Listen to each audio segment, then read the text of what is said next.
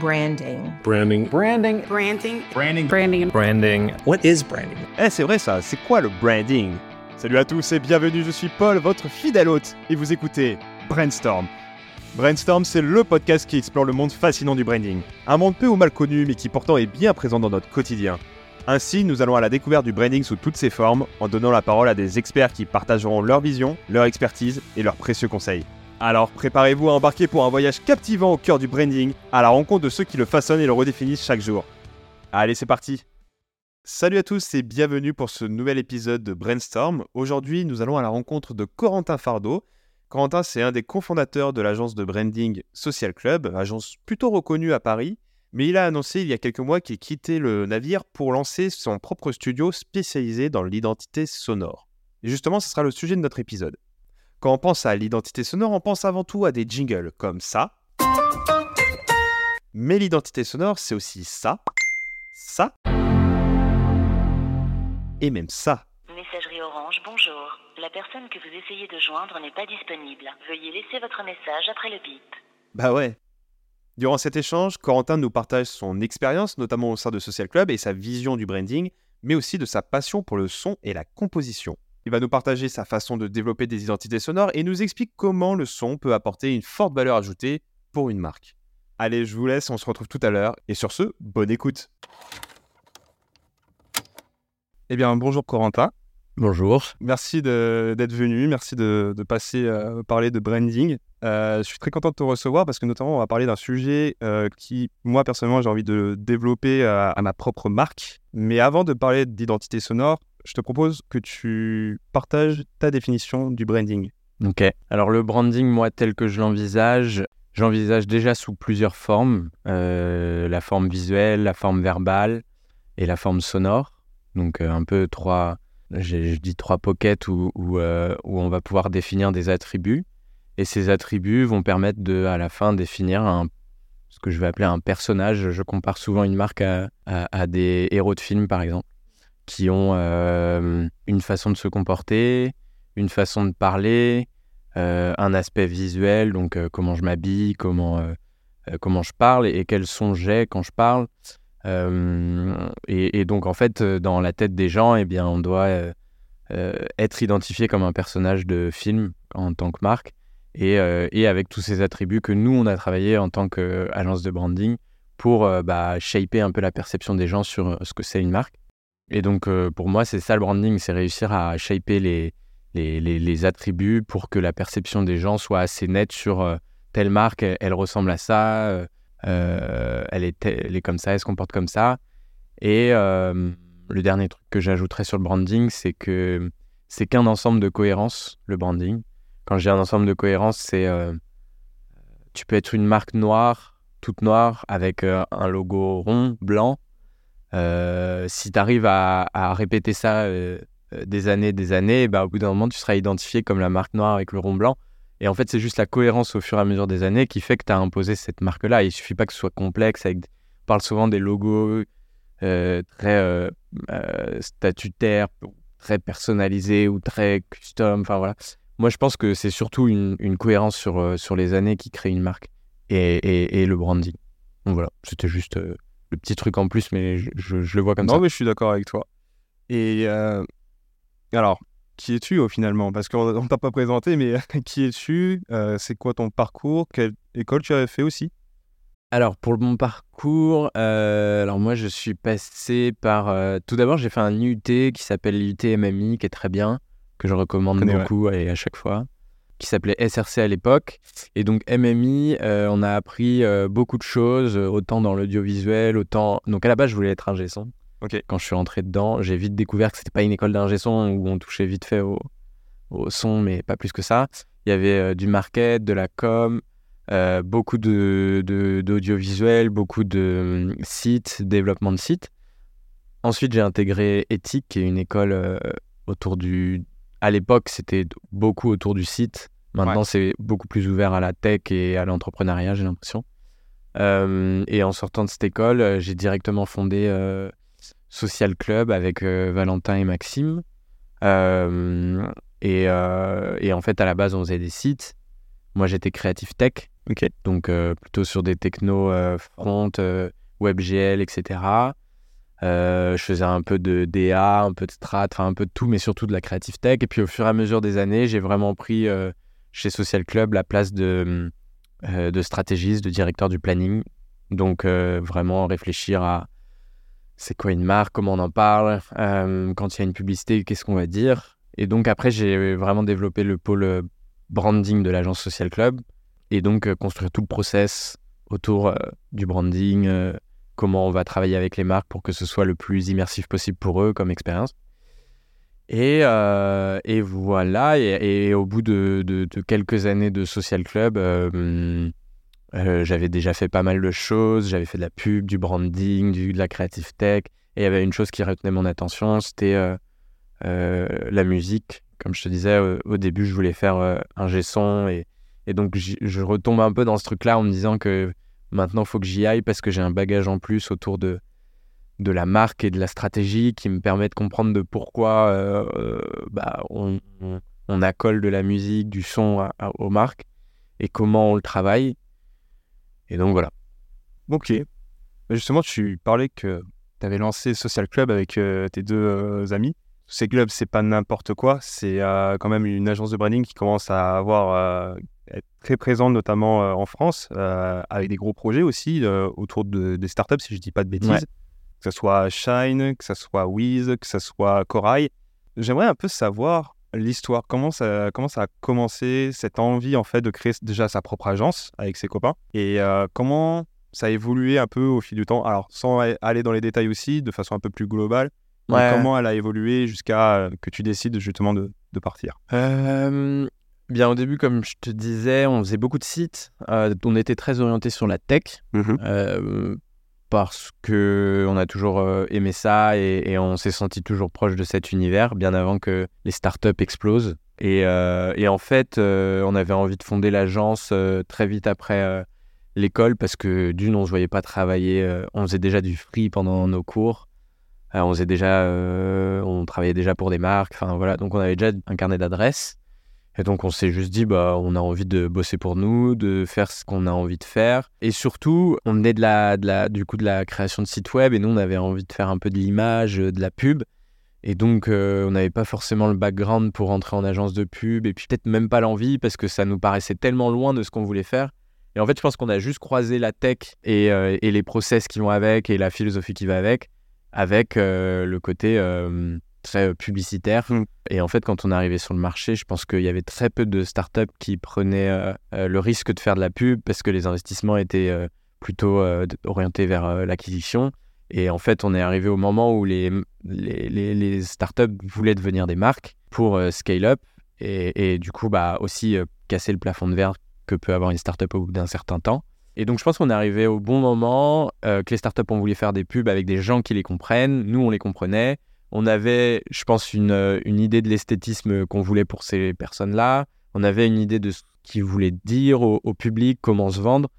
Et en fait, ça a vachement séduit euh, tout ce milieu-là. Et après, bah, ça a parlé. Et euh, rapidement, on a ouvert le pôle branding parce que euh, chez Social Club, on avait la volonté vraiment d'intégrer tout du process de construction d'une marque à, à la prise de parole d'une marque pour avoir une qualité inégale. Euh, une qualité vraiment irréprochable à tout point de vue, que ce soit dans la création, dans la production, dans euh, la prise de parole, euh, et ne pas faire appel à, à des prestataires euh, et décomposer trop le, le, le- le travail. Et voilà, et, et depuis là, euh, quand j'ai quitté Social Club, euh, on était 25.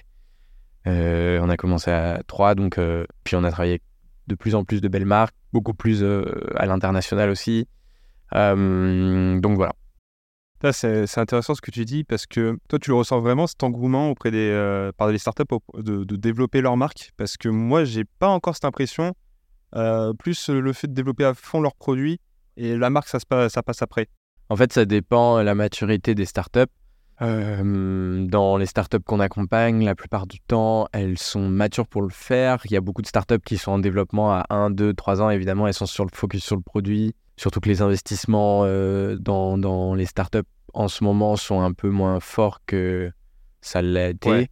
Du coup, le budget passe plutôt dans des prios de produits et, et d'acquisition et, euh, et on peut comprendre. Mais euh, les marques qu'on accompagne, nous, elles avaient déjà un gros background, elles avaient déjà une notoriété. Mm. Genre, si je prends Shine, euh, il y avait déjà beaucoup d'utilisateurs de Shine. Nous, on a fait que, encore une fois, retravailler ces attributs de perception pour euh, aller euh, bah, résoudre d'autres problématiques. Donc, euh, pour Shine, ça va être comment on va pouvoir s'émanciper de la cible freelance seulement et de pouvoir aller attaquer des cibles un peu plus des, bah, des, des plus grosses boîtes. Donc, va falloir qu'on retravaille un peu notre discours, notre image de marque. Donc, en fait, on arrivait un peu à ce moment-là, on n'arrivait pas trop early stage. Parce que, en fait, tu sais que c'est des trucs qui vont très vite évoluer. Nous, on avait envie de faire des, des brandings qui tiennent dans la longueur. quoi. Ok. Eh bien, il y a quelques semaines, tu avais annoncé notamment sur euh, LinkedIn que tu quittais euh, le navire euh, Social Club pour euh, justement créer ta, ton studio de design sonore, euh, si je peux dire ça. Euh, On peut dire ça. très bien. Et justement, ça s'appelle Bureau Sonore. Alors, est-ce que tu peux nous décrire ce qu'est Bureau Sonore Qu'est-ce que tu proposes en termes de service et à qui tu t'adresses principalement? Alors, bureau sonore, j'ai plutôt appelé ça. Euh, c'est plutôt une agence créative sur euh, le, le métier du, de, de- de l'identité sonore. Euh, J'aime bien reparler de créativité parce que pour moi, ça a toujours été le cœur de, de, de ce que j'ai fait chez Social Club. Et, et puis, je pense qu'il y a, il y a beaucoup de choses à faire avec les marques sur le pan créatif et sonore. Donc, en fait, c'est Bureau Sonore, c'est dédié à, à- à plein, plein de, de cibles différentes. Ça peut être, parce que là, on parle des marques, mais ça peut être aussi euh, des médias, Mhm. euh, qui souvent sont des marques aussi, euh, des artistes, qui souvent sont des marques aussi. Enfin voilà, j'imagine plutôt ça comme un accompagnement sonore sur tous tes, euh, toutes tes problématiques, euh, que ce soit euh, du jingle, que ce soit de la musique de pub, que ce soit faire une playlist pour ton hôtel, que ce soit...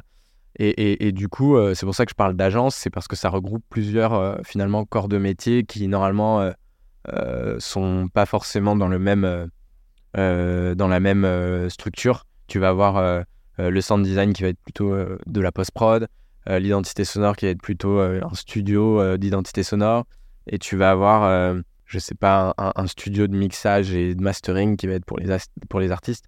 Moi, j'ai vraiment envie d'intégrer tout ça Ok. dans le même, euh, la même entité. C'est pour ça que je parle d'agence et, et d'être créatif à toutes ces étapes pour avoir euh, à chaque problématique un- un- euh, une résolution créative euh, sur ce métier du, du- du son. Ok. Donc l'identité sonore, d'une certaine manière, c'est un peu restrictif à euh, une partie du travail, mais c'est aussi par ça que je veux rentrer parce que c'est c'est c'est de là d'où je viens l'identité. C'est Mm. juste euh, une surcouche à l'identité euh, euh, l'identité sonore. Justement, tu, tu as réalisé, notamment bah, en collaboration avec Social Club, tu as réalisé déjà pas mal de, de compositions pour des marques. Euh, la plus récente, je crois que c'est Appen. Ouais. Non, je trouve ça hyper intéressant, et... mais j'arrive pas à décrire ton métier.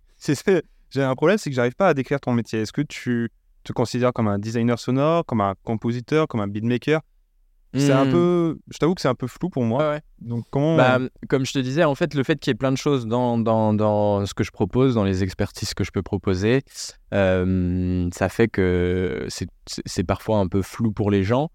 Euh, Aujourd'hui, je suis tout seul euh, chez Bureau Sonore. L'idée, c'est de m'entourer des personnes qui, qui sont les meilleures dans chaque expertise. Mhm. Donc moi, en tant que tel, euh, je touche un peu à tout ça, mais je, suis expert dans certaines choses, mais pas dans toutes. Et l'idée, c'est de faire de la musique supervision ou de l'identité supervision.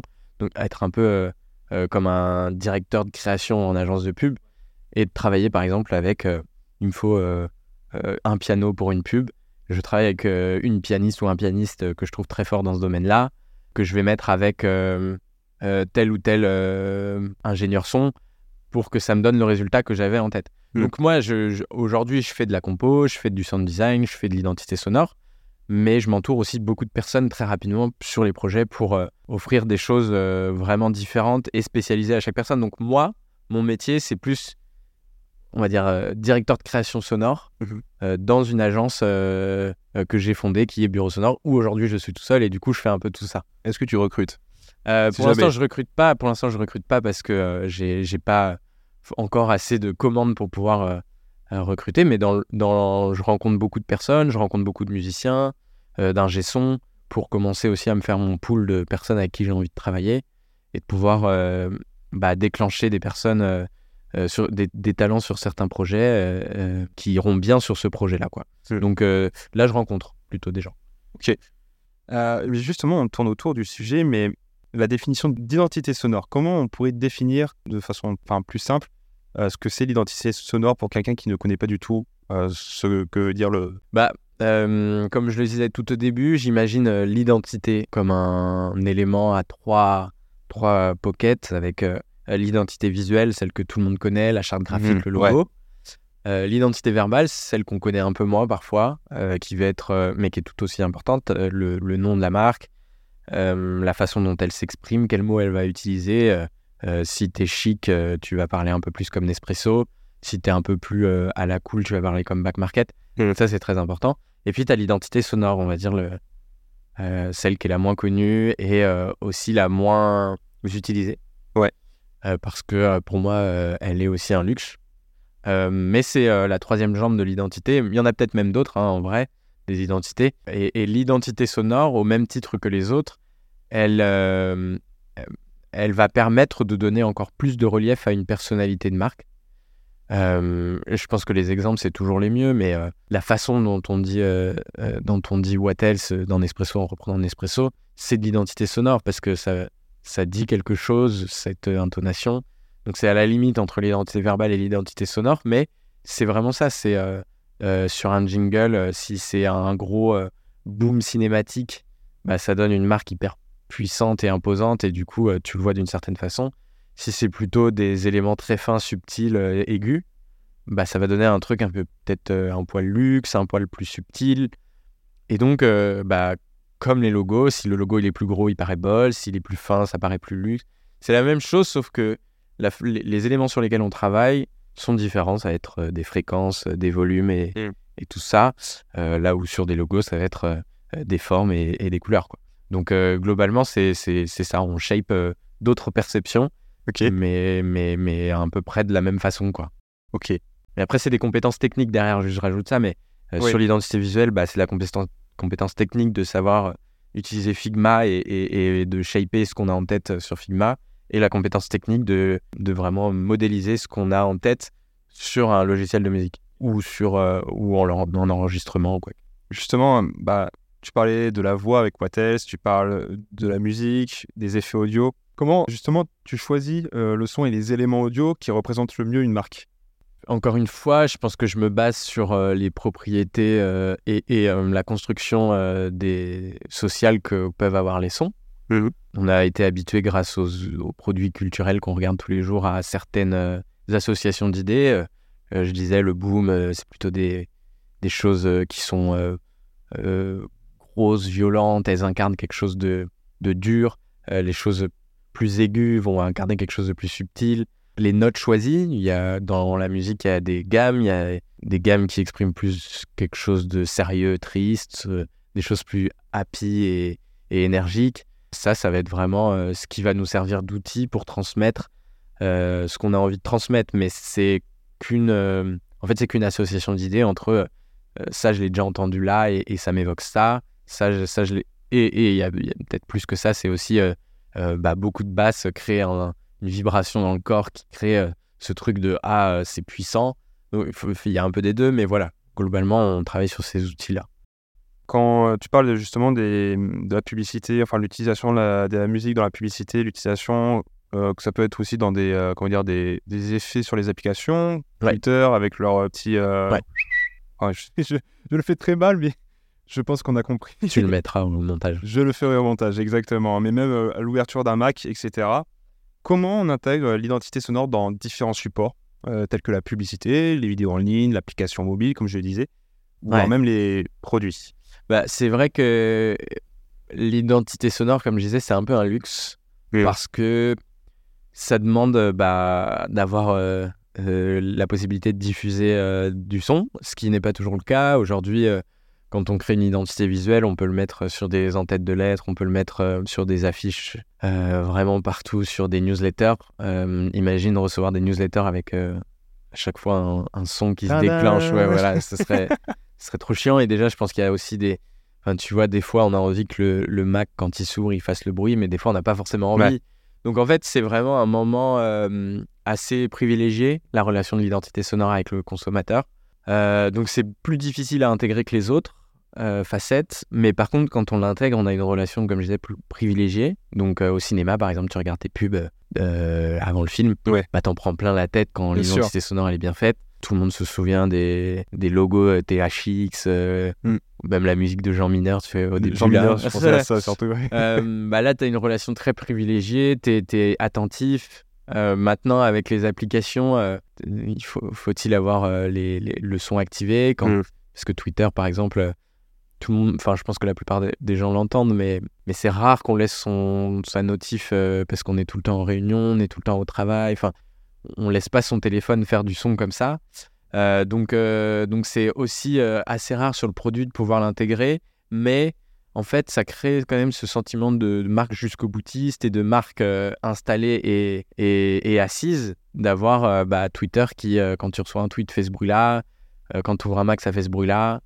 Bah, vraiment, il y a un truc où ça, ça fait marque, quoi.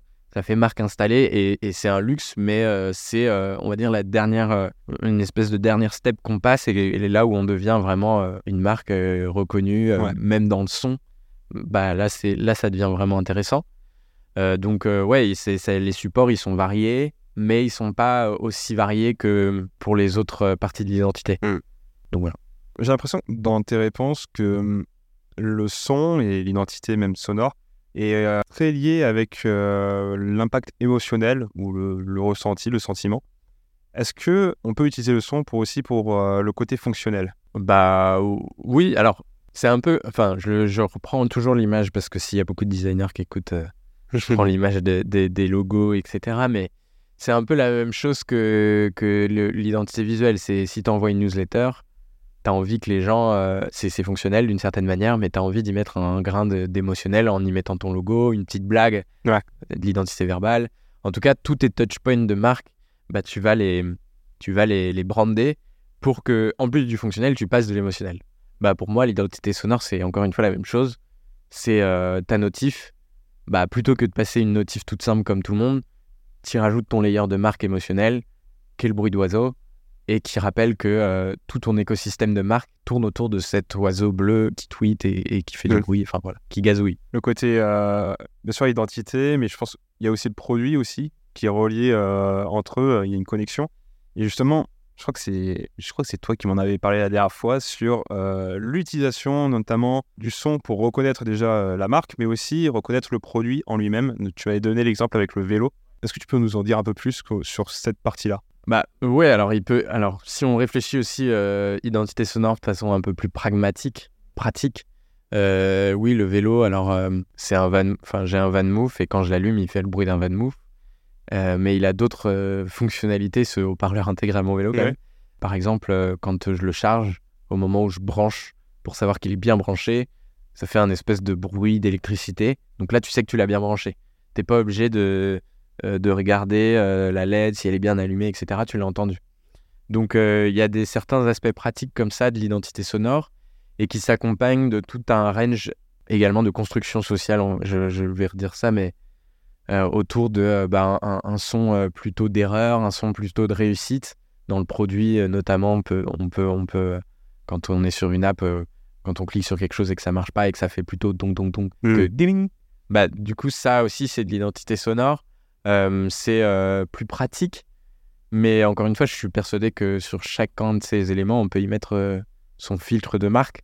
Euh, si on prend VanMoof par exemple, quand on met son euh, à charger son vélo, euh, il fait un bruit, mais mais c'est pas juste un bruit de ça, c'est bon, t'es branché. Il y a un petit côté VanMoof qui rappelle le moment où tu allumes ton vélo. Donc pareil sur le Mac, tous les bruits de Mac ont, ont quand même un- un- une cohérence ensemble. Et je te parlais de cohérence tout à l'heure, c'est vraiment ça. C'est ils marchent bien tous ensemble, quoi. Donc tu sais que c'est l'univers Mac. Donc il y a aussi ce côté euh, univers qui va être très important, cohérence, et qui peut servir au, au côté pratique de ces outils-là du quotidien. Ok. Toi, dans ton travail, est-ce que tu as des, des défis qui, auxquels tu es souvent confronté durant, euh, lors de la création de, de l'identité sonore pour une marque? Euh, si on parle d'identité sonore pure, Ouais. je pense que le défi, c'est de faire euh, des choses différentes En fait, comme l'identité sonore, c'est encore moins connu, dès qu'on propose quelque chose qui sort un peu de ce qu'on catégoriserait comme identité sonore, Ouais. alors il y a un peu un frein qui se crée. L'identité sonore, on a souvent l'habitude d'entendre des sons très synthétiques, euh, issus de synthétiseurs. Euh, c'est beaucoup lié à, à- à tout euh, l'univers de la tech et des, et des ordinateurs quand ils s'allument, des applications, etc. Et, et du coup, on catégorise très vite l'identité sonore comme un son très synthétique. Mm. Alors qu'en soi, l'identité sonore, elle peut être euh, de la voix, elle peut être euh, juste des percussions. Le To Doom de Netflix est un bon exemple quand même. Mm, Ou parfois juste un jingle. euh, je prends l'exemple de Burger King. Ouais. C'est pas vraiment de l'identité sonore en tant que telle, mais quoique, enfin, tu vois, c'est vraiment à la frontière. hein, mais je sais plus ce qu'il dit à la fin. Je crois que c'est il dit juste Burger King, mais avec Mmh, la bouche Burger pleine, King. quoi. Ouais, c'est ça. Euh, bah ça pour moi c'est un jingle, c'est une un identité jingle. sonore et, et- et créativement ça répond à une fonction très simple de donner envie de manger quoi. Et du coup c'est ça que je trouve intéressant et aussi challengeant parce que nos clients sont pas toujours éduqués à, à sortir de ce carcan de je vais faire euh, une identité qui, res- qui ressemble à toutes les autres, très synthétique, et très euh, tout, tout, tout. Ouais. Tu vois, tu vois. C'est souvent ça qu'on nous demande. Alors qu'en vrai, euh, t'as tellement de choses à explorer, aller, aller record des choses dans la nature si c'est un truc au propos de la nature, aller record des voix, créer des nouveaux sons. faut vraiment créer quelque chose de nouveau et ça, c'est c'est intéressant. Puis le deuxième challenge, c'est le support. Sur un téléphone, on n'a pas de basse. Un des, des succès de l'identité sonore de Netflix, c'est que la basse, elle passe presque aussi bien sur le téléphone que sur euh, ton home cinéma. Mm. Et c'était pas gagné parce que quand tu mets des basses euh, sur ton téléphone, t'entends pas toujours, tu vois, quand Mm. de la musique. Donc ça, faut le penser aussi, c'est que ton son, il va passer partout, comme un logo, faut qu'il soit euh, lisible autant sur un flyer que sur une immense affiche, que sur... Bah là, c'est pareil, il faut que ton son, il soit audible sur un téléphone, sur une tablette, sur un cinéma, et que tu aies la même perception quand tu l'entends sur chaque device, que ce soit pas un peu différent, où là, tu as l'impression que c'est un peu faible et, et peut-être plus aigu, et que là, tu as un truc très massif. faut réussir à recréer ça. Donc ça, je pense, c'est le deuxième challenge euh, auquel euh, beaucoup de gens font face quand on fait de l'identité sonore. Ok. Est-ce qu'il y a une façon de mesurer justement l'impact de notre travail, l'impact de l'identité sonore sur la perception des consommateurs et sur la notoriété de la marque? Et c'est oui, comment? Euh, Comment on évalue euh, Alors, justement? je pense que, encore une fois, je reviens à cette, euh, ce principe un peu de luxe, mais euh, comme il n'y a pas beaucoup de marques qui peuvent le faire et l'imprimer, je veux dire le, le répéter, Mhm. du coup, euh, c'est un peu compliqué à, à- à quantifier. euh. Alors, il doit y avoir euh, sûrement 10 000 outils pour, euh, pour essayer de quantifier ça. Moi, je suis pas trop dans cette idée de, de bureau d'études, c'est-à-dire d'aller compter combien de personnes s'en souviennent, combien de personnes s'en souviennent pas. Ce qui est important, c'est comment les gens en parlent. Après, je pense que bah, on- très vite, on perçoit si les gens ont retenu le To Doom de Netflix ou pas, euh, le Renault, des marques iconiques en fait qui ont développé ce truc au fur et à mesure des années, qui l'ont Mm. beaucoup passé parce que ça, ça passe aussi par ça. Si tu es une start-up, tu veux faire une identité sonore et que tu passes jamais en télé, ton identité sonore, elle va être un peu sur le digital, mais euh, elle sera pas forcément entendue euh, par tous et donc euh, euh, voilà, difficilement quantifiable après Mm. euh, par la suite.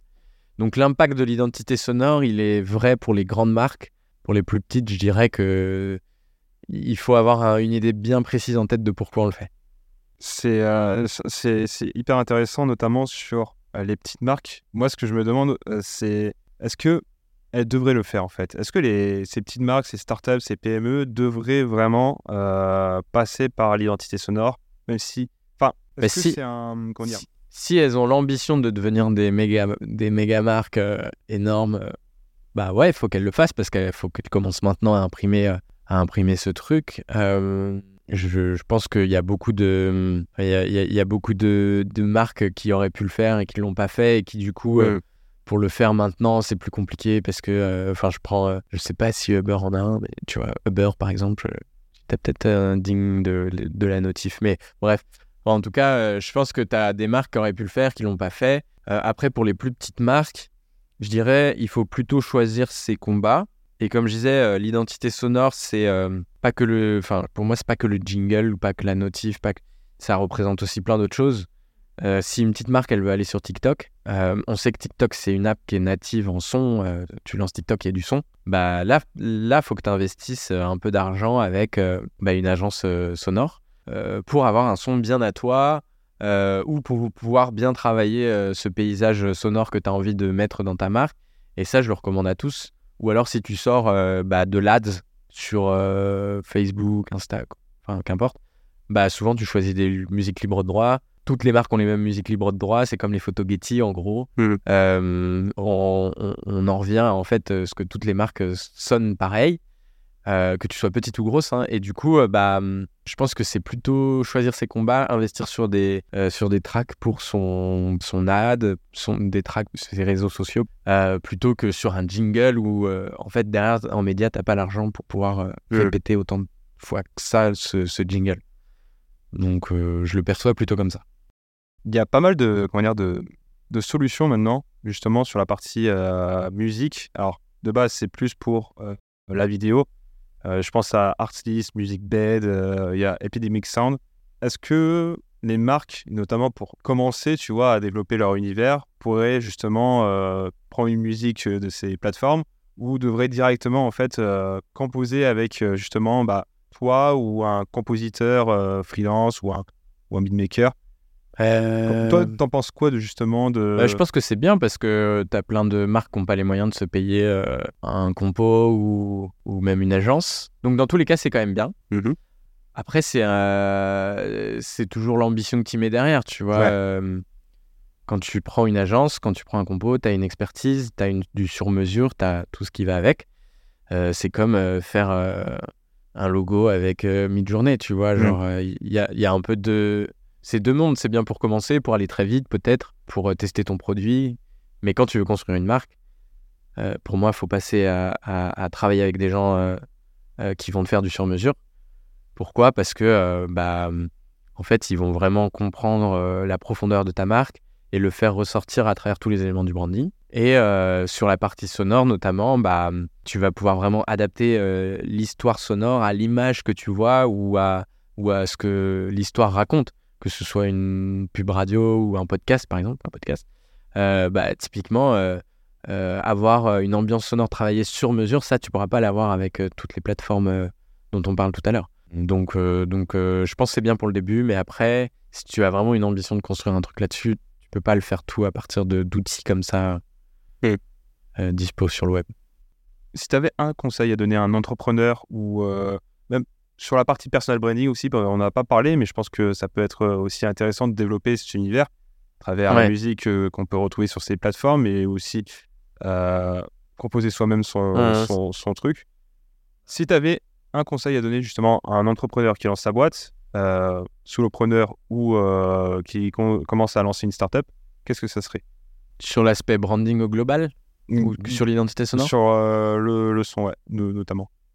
J'allais prendre l'exemple de, de Squeezie. Je sais pas si c'est un bon exemple, mais c'est une marque, quoi. Squeezie, il est très fort dans ce qu'il fait, et notamment parce qu'il contrôle très bien sa marque. Et un des marqueurs, c'est la musique de fin, ou le générique euh, de fin. Euh, bah, il a été travaillé euh, avec un compo. Il est forcément, en fait, il crée un- une espèce de... Quand tu as fini la vidéo de Squeezie, le générique se crée. Et donc, c'est comme si tu avais regardé une série où à la fin, il y a toujours la même musique qui revient. Et ça montre à quel point la différence entre les gens qui ont de l'ambition sur leur marque crée une espèce d'attente et une espèce de... euh, les gens savent à quoi ça, ça, ça ressemble et ça sonne, Squeezie, versus des, des youtubeurs un peu plus petits qui n'ont pas encore euh, euh, accédé à ce truc-là et qui du coup bah, sonnent un peu comme tout, tout le monde. Donc en fait, c'est là la différence euh, entre... euh, et pour les entrepreneurs, euh, j'ai j'ai pas forcément de conseils là-dessus, c'est plus... euh, encore une fois, est-ce que tu as l'ambition d'aller jusque-là? Pour moi, c'est ça hein, le son. Ouais. Si tu es jusqu'au boutiste et que tu veux créer une marque méga solide, bah, c'est indispensable. Que ce soit, euh, encore une fois, euh, du podcast, du média, du, une marque lambda, quoi. Mais euh, c'est hyper euh, indispensable. Si tu veux aller vite et déjà euh, euh, tester des choses, bah, là, pour le coup, euh, euh, n'investis pas forcément maintenant. Mais euh, je pense que l'exemple de Squeezie, c'est un bon exemple parce que c'est, euh, comme je te disais, c'est le luxe d'arriver à ce truc-là.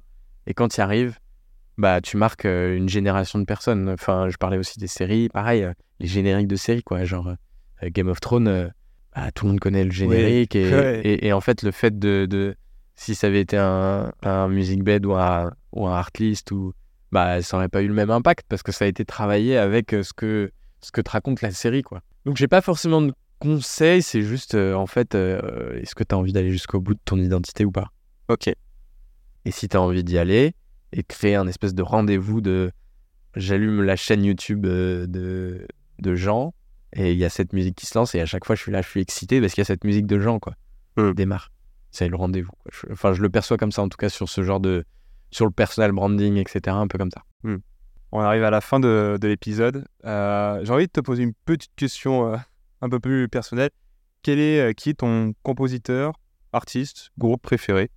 Plutôt musical ou compo Bon, un peu des deux, j'ai envie de dire. Celui qui t'inspire le plus, notamment pour ton travail.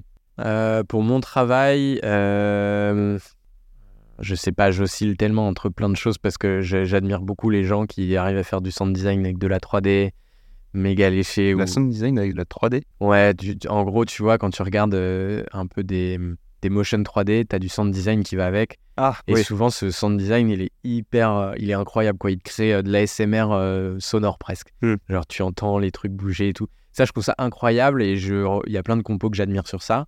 Euh, dans la musique, j'admire euh, complètement d'autres euh, personnes euh, qui, qui, beaucoup autour des machines et du sound design, encore une fois, mais je veux dire Flavien Berger, quelqu'un Mhm. qui, qui travaille sur les sonorités, sur des, des choses très simples, mais sur des sonorités et des textures très intéressantes. Et sur de la compo, on va dire, plus classique, euh, je dirais euh, le, le compo de, hum, du Grand Budapest Hotel, travaille souvent avec Wes Anderson, qui s'appelle, je crois, Alexandre Des- Desplat, Desplat, je sais plus. Euh, et, euh, et ce qui est, enfin, pour le coup, c'est trop bien sa musique parce qu'elle raconte trop l'histoire. Euh, quand on voit Wes Anderson, on a tout de suite aussi bah, en tête une espèce de petite musique qui revient, et bah c'est lui quoi. Genre il a trouvé l'identité sonore de, de, de Wes Anderson. Et, et chaque grand compo a un peu ce truc-là, genre Hans Zimmer a son truc, John Williams aussi. Enfin voilà, t'as vraiment euh, à chaque fois un truc euh, très particulier à ses compos, mais je pense que j'aime bien celui, le truc particulier de Alexandre Desplat. Est-ce que tu aurais une euh, recommandation que tu souhaites partager à, à nos auditeurs, que ce soit une chaîne YouTube, que ce soit un documentaire, un événement, un film, un livre, une playlist Là, je, en ce moment, je lis euh, une série de petits, c'est des tout petits bouquins de la, euh, la maison d'édition. Enfin, je sais plus comment c'est en fait, mais c'est Audimat, ça s'appelle. Euh, c'est euh, des, des petites revues de quelques pages sur, sur la musique, sur le son, sur la culture et la musique. Et voilà, il y en a plein, et ils sont jolis, il y a des choses intéressantes, c'est bien pour quand tu as 5 minutes pour bouquiner. Ok, bah dans tous les cas, je, je mettrai tout Audima ça. ou Audimat, je sais pas. Audima. Dans tous les cas, je le recommanderai, enfin, je le mettrai dans la description de, de l'épisode, comme ça, les gens pourront voir aussi ce que tu re- recommandes. Super. On arrive à la dernière question. Comment euh, on peut te retrouver pour euh, échanger, discuter justement de d'identité sonore, de son, de musique, et même suivre ton travail? Où est-ce qu'on peut Ouais. te rejoindre? Euh, bah, alors plutôt sur Instagram et Bureau Sonore, euh, Ok. tout attaché. voilà. Et euh, sur Twitter, moi, Corentin Fardeau, je tweete de temps en temps ce que je fais. euh, j'ai pour ambition de, de dévoiler de plus en plus des coulisses de comment euh, je fais les compos. Euh, Je pense que ça peut être marrant, surtout quand il y a du sound design où, où je dois faire des trucs un peu bizarres devant le micro pour réussir à, à reproduire ce qu'on voit à l'écran. Donc, euh, euh, donc voilà. Et puis là, euh, je, je suis en train de monter un studio euh, à Bordeaux. Et pareil, je pense que je filmerai un peu euh, tout ça et, et pour que tout le monde puisse comprendre un peu comment on construit un studio, les étapes. euh, je, je- voilà, j'ai envie de montrer un peu tout ça. Donc euh, ça, je sais pas encore où ce sera, si ce sera sur euh, mon Insta perso ou l'Insta de Bureau Sonore. Bref, On verra. voilà. à suivre. Merci beaucoup, Corentin. Mais merci à toi, Paul. Bien, bien, bien. Eh bien écoutez, je sais pas vous, mais moi j'ai trouvé la discussion super enrichissante et j'espère vraiment que ça vous a plu parce que moi, franchement, ça m'a donné envie de faire du son. Encore un énorme merci à Corentin d'être venu partager ses connaissances et ses conseils sur l'identité sonore. J'ai pris beaucoup de plaisir à discuter avec lui et d'en savoir plus justement sur ce domaine. Mais ce que je retiens de cet échange, c'est que pour lui, développer une identité sonore, ça reste avant tout un luxe.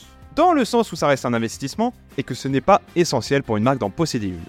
Par contre, par contre, cela apporte une forte valeur ajoutée qui n'est pas à négliger car cela va permettre de renforcer la personnalité d'une marque, de créer une relation plus privilégiée entre la marque et le consommateur, mais surtout de booster la reconnaissance d'une marque sur un public plus large. Alors forcément, tout comme le branding dans sa globalité, l'efficacité d'une identité sonore se fait ressentir sur le long terme. Et comme disait Corentin, si vous avez l'ambition d'être une grande marque, commencez dès maintenant à investir sur une identité sonore pour s'assurer d'avoir un univers propre à votre marque et reconnaissable pour tous. Merci d'avoir écouté cet épisode jusqu'au bout, j'espère que vous avez kiffé. N'oubliez pas de vous abonner au podcast, mais aussi à la chaîne YouTube. Et n'oubliez pas aussi de mettre les 5 étoiles sur Spotify, Apple Podcasts, etc. Ça m'aide énormément et je vous en suis vraiment reconnaissant. Sur ce, on se retrouve dans deux semaines avec un nouvel invité. Encore merci d'avoir écouté cet épisode. Passez une bonne journée ou une bonne soirée. Et surtout, portez-vous bien. Ciao ciao